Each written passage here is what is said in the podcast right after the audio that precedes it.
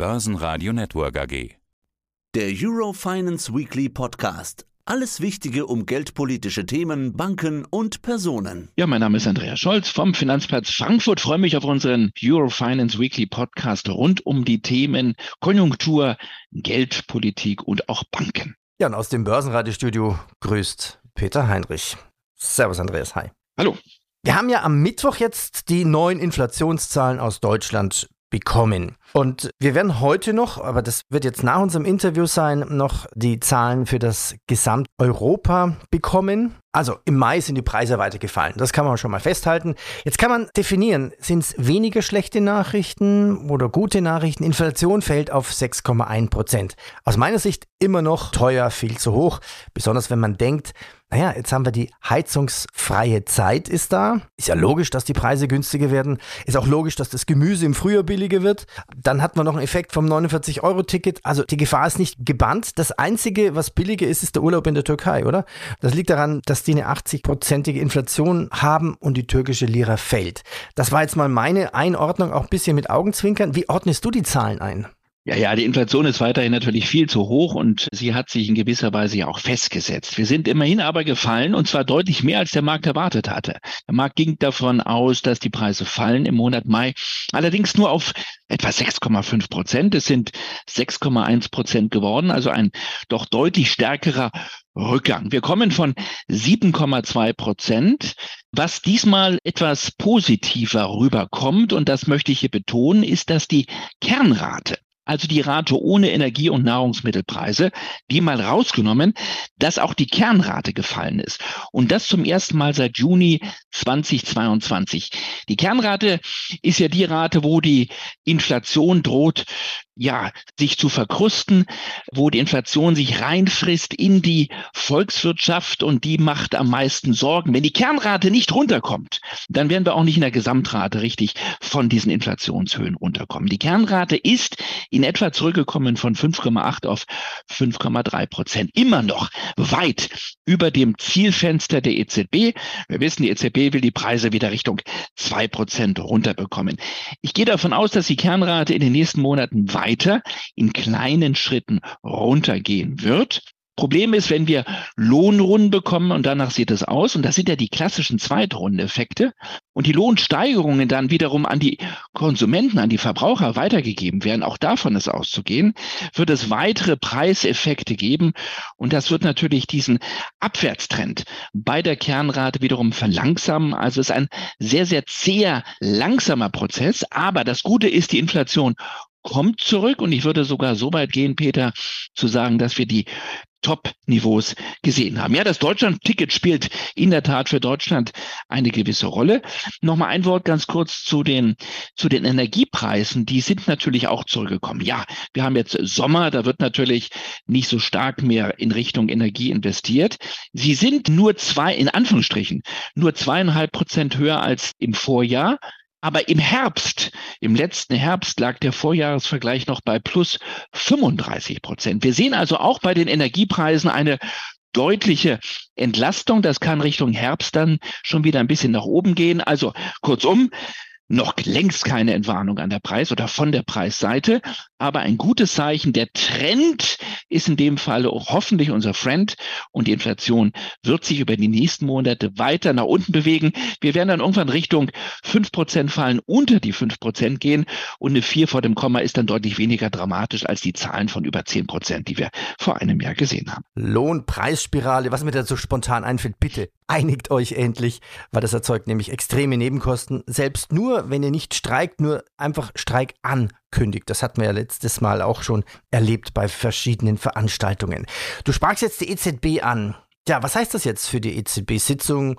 Juni, Juli, also keine Zins-Sommerpause vor der Sommerpause der EZB? Ich gehe davon aus, dass die EZB weiter auf die Bremse treten wird. Sie darf jetzt nicht die Bremse zu sehr durchtreten, dass die ganze Maschine kaputt geht, denn natürlich bei sieben Zinsanhebungen, die wir jetzt gesehen haben bei der EZB, siebenmal in Folge rauf. Um insgesamt 3,75 Prozentpunkte, 375 Basispunkte. Die Wirkung dieses enormen Brockens, dieses enormen Gesamtvolumens an Zinserhöhungen, die wird ja erst über mehrere Schritte macht sich diese Wirkung quasi breit und geht diese Wirkung in den Markt hinein. Das heißt also, wir haben noch gar nicht die kompletten Effekte gesehen dieser Zinsmaßnahmen. Es gibt immer einen nachlaufenden Effekt. Die EZB darf jetzt auch nicht überdrehen sozusagen auf der, auf der Zinsseite. Das sind die Sorgen, die man sich beispielsweise in Spanien macht. Übrigens, in Spanien, Peter, lag die Inflation im Mai nur, nur bei 3,2 Prozent. Also da ist man schon gar nicht mehr so weit weg von dem Zielniveau der EZB. Ähm, aber natürlich die EZB macht eine Geldpolitik für den gesamten Währungsraum und die Unterschiede sind noch sehr, sehr hoch, gerade wenn wir Richtung Norden schauen oder dann den Norden mit dem Süden vergleichen. Kurzum, die EZB wird, die Falken werden sich nochmal durchsetzen, wird im Juni nochmal 25 Basispunkte raufgehen. Das ist meines Erachtens ausgemachte Sache. Bleibt noch die Frage, was passiert mit dem Juli-Termin, also mit dem Sommertermin. Ja, da sind die Markterwartungen jetzt nicht mehr ganz so eindeutig. Vor zwei Wochen war es ausgemachte Sache, dass wir zweimal 25 Basispunkte noch sehen werden. Jetzt würde ich sagen, die Wahrscheinlichkeit für einen zweiten Zinsschritt nochmal um weitere 25 Basispunkte im Monat Juli ist deutlich gesunken. Und nach den Preisdaten, die wir jetzt bekommen haben, kann es sein, dass sich vielleicht sogar die Tauben dann durchsetzen werden und sagen, werden Vorsicht, bitte nicht überdrehen. Jetzt warten wir doch erstmal ab. Wir haben dann mit der Juni-Erhöhung um 400 Basispunkte angehoben, nicht nochmal im Juli. Also für Juli würde ich sagen 50-50 Chance. Juni ausgemacht. Es wird nochmal 25 Basispunkte rausgehen. Aber es kommt dann im Sommer der Moment, wo die Tauben immer mehr wahrscheinlich Argumente dafür finden, dass sie sagen werden, Vorsicht, jetzt ist die Zinspause auch in der Eurozone gekommen. Eine Sommerpause, eine verlängerte auf der geldpolitischen Seite. Schauen wir uns ja das Geld selber an. Also man hat ja so den Eindruck, dass der Euro zuletzt sich wirklich schwer getan hat. Der US-Dollar hat trotz Schuldenbremse, US-Hickhack viel Schwung. Der Euro wird schwächer. Gucken wir doch mal drauf. Der Euro notiert unter der Marke von 1,07 Dollar. Was hat das jetzt alles mit der FED zu tun? Ja, man merkt, der Euro bekommt enormen Gegenwind. Das hat mit beiden Seiten zu tun. Einerseits, was ich gerade gesagt habe, die EZB wird nochmal anheben, aber wahrscheinlich nicht mehr ganz so viel. Also das ist ein Argument, was gegen den Euro spricht. Auf der anderen Seite, die Stimmen, die gesagt haben, wir sind durch mit Zinsanhebungen in den USA. Und dazu habe ich auch gehört. Ich habe vor vier Wochen, vor fünf Wochen, vor sechs Wochen gesagt, das war's. Die FED hat mit der Mai-Sitzung und die Mai-Sitzung, da müssen wir jetzt schon zurückgehen auf den 3. Mai. Das ist also gefühlt lange her. Das war die letzte Sitzung des FOMC, also des Geldpolitischen Komitees der US-Notenbank. 3. Mai, lange her. Danach kamen ganz, ganz viele wichtige Konjunkturzahlen. Ich habe nach der Sitzung im Mai gesagt, der Gipfel ist erreicht. Die Seilschaft um Jay Powell ist oben angekommen. Und Jetzt geht es nur noch um die Frage, wann geht es wieder runter? Wann kommt es zu Zinssenkungen? Hier hat sich der Wind weiter gedreht und zwar pro US-Dollar, pro Greenback. Vor dem Hintergrund sehr, sehr starker Arbeitsmarktbericht für den Monat April. Wir bekommen jetzt am Freitag den Arbeitsmarktbericht für den Monat Mai. Der dürfte wieder robust ausfallen. Wir haben das Interview vorher aufgezeichnet. Wir haben gute Konjunkturzahlen bekommen. Jetzt wird es so sein, dass die FED wahrscheinlich den Monat Juni, die nächste Sitzung überspringen wird. Sie wird jetzt nichts machen. Aber es gibt immer mehr Stimmen bei der FED, die sagen, das bedeutet nicht, dass wir bereits am Ende des Zinserhöhungszykluses angekommen sind. Es gibt immer mehr Stimmen aus dem FOMC, die sagen, wir haben weiterhin die Option und wir werden es möglicherweise auch tun, nochmal im Frühherbst einen weiteren Zinsschritt nach oben zu gehen. Und hier hat sich im Übrigen der Markt eher in Richtung Fett bewegt, als die Fett damit in Richtung Markt. Der Markt ging ja bis zuletzt davon aus, das war's, so wie ich. Und der Markt ging sogar auch davon aus, dass wir im vierten Quartal sogar wieder Zinssenkungen sehen, also dass die Fett vom Everest wieder runterkommt.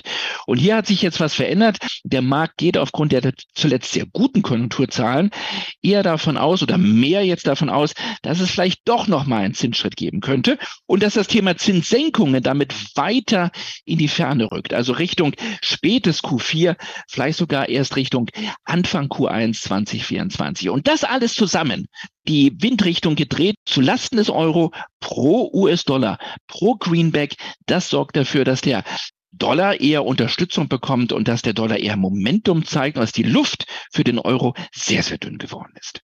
Die Aktienmärkte können anscheinend heute erstmal durchatmen. Nur wenige Tage vor Ablauf der Frist am 5. Juni, gestern Abend, das Repräsentantenhaus, ja, einen Schritt weiter getan. Diese ganze Story der Anhebung der Schuldenobergrenze. Ist die Kuh jetzt vom Eis? Knappe Kiste, alles geschafft? Was ist Stand der Dinge?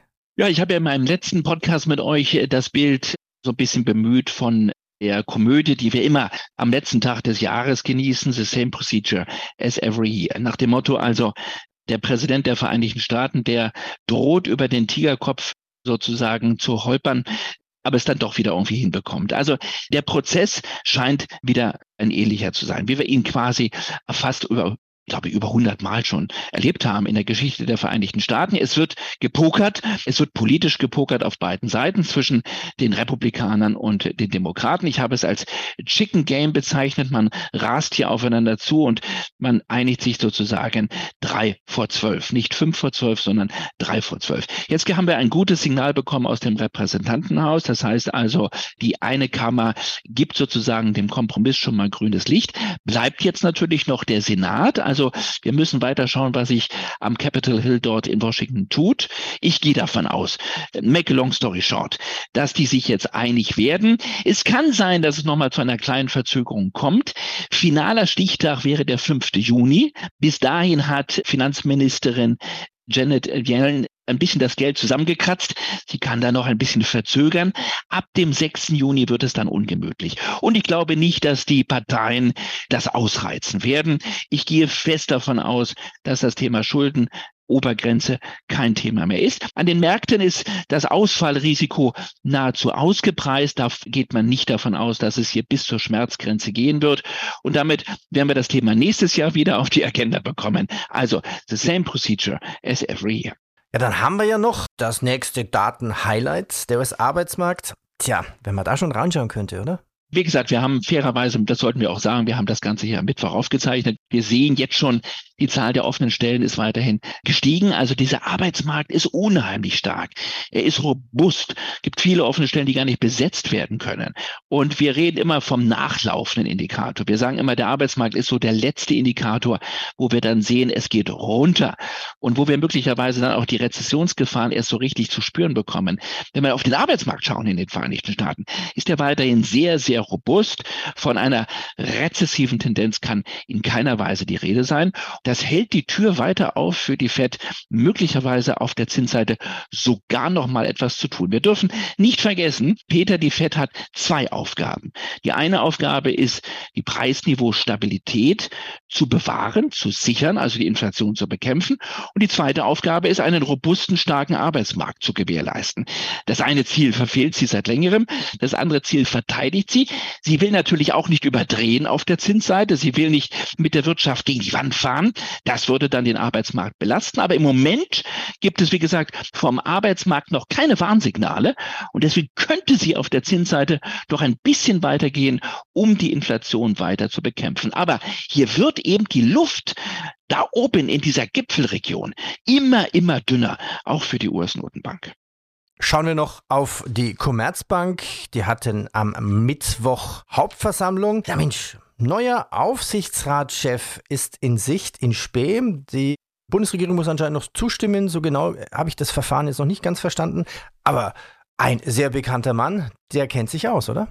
Ja, der ehemalige Bundesbankpräsident Jens Weidmann ist gewählt worden von der Hauptversammlung zum neuen Aufsichtsratsvorsitzenden der Commerzbank, Nachfolger von Herrn Gottschalk, nicht der Gottschalk von Wetten das, ein anderer Gottschalk. Also Jens Weidmann, ein bekanntes, ein sehr bekanntes Gesicht hier am Finanzplatz Frankfurt. Ein Mann, der zuletzt sogar gehandelt wurde als möglicher Chef des Internationalen Währungsfonds in Washington. Er hat jetzt gesagt, da ist auch nichts dran. Er würde sich komplett jetzt natürlich konzentrieren auf seine neue Aufgabe, auf seinen neuen Job. Die neue Herausforderung lautet jetzt, den Vorstand der Commerzbank äh, zu beaufsichtigen. Aufsichtsrat heißt beaufsichtigen, aber auch Rat geben. Der Mann kennt sich aus in Sachen Finanzen. Lange Zeit war Weidmann ja der oberste Wirtschaftsberater der Bundeskanzlerin. Ja, und dann kennen wir ihn natürlich als sehr strengen Hüter des Geldes im Geiste der Deutschen Bundesbank, ähnlich wie jetzt auch sein Nachfolger Nagel. Also jemand, der sich nun wirklich in Sachen Finanzen auskennt, aber eben kein Banker. Das ist das Spannende an dieser Konstellation. Weidmann muss schauen, dass die Commerzbank gut in der Spur bleibt. Sie hat in die Spur zurückgefunden. Sie ist zurück, weil auch der Zins zurück ist. Im Moment sieht es nicht danach aus, dass sie so kränkelt wie vor vielen, vielen Jahren. Da war ja schon sozusagen, ja, der Ruf hier am Finanzplatz, das Haus muss man eigentlich abwickeln. Da ist die Commerzbank jetzt wieder ganz anders unterwegs. Aber dieses Tempo, dieses Momentum, das müssen die Gelben jetzt halten. Und das wird die große Aufgabe sein, auch von Jens Weidmann, den Vorstand jetzt hier, um Manfred Knof weiterhin zu unterstützen. Die Hauptversammlung selber war ein bisschen holprig. Sie war, Peter, rein digital, obwohl wir keine Pandemie haben. Wir stellen fest, dass die meisten Aktiengesellschaften auf eine Präsenzveranstaltung weiter weiter verzichten. Ich finde das persönlich nicht gut. Man braucht sozusagen, finde ich, diese analoge Atmosphäre vom Beifall bis zur Unmutsbekundung. Das alles im digitalen Raum macht wenig Sinn. Das Gegenargument ist, man kann im digitalen Raum technisch mehr Interaktion bieten. Wenn das dann aber nicht störungsfrei funktioniert, dann ist es eher ein Querschläger. Und die digitale, die rein digitale Hauptversammlung der Gelben der Commerzbank war holprig. Sie war durchflickt mit sehr vielen technischen Pannen. Das finde ich, ist kein gutes Signal in Sachen Aktienkultur in Deutschland. Ja, aber mal ehrlich, wer Kunde von der Bank ist oder dessen Töchter, der kennt technische IT-Probleme durchaus. Sehr gut. Ja, Andreas, ich danke dir. Danke. Besten Dank und viele Grüße vom Finanzplatz Frankfurt. Tschüss. Das war der Eurofinance Weekly Podcast. Börsenradio Network AG.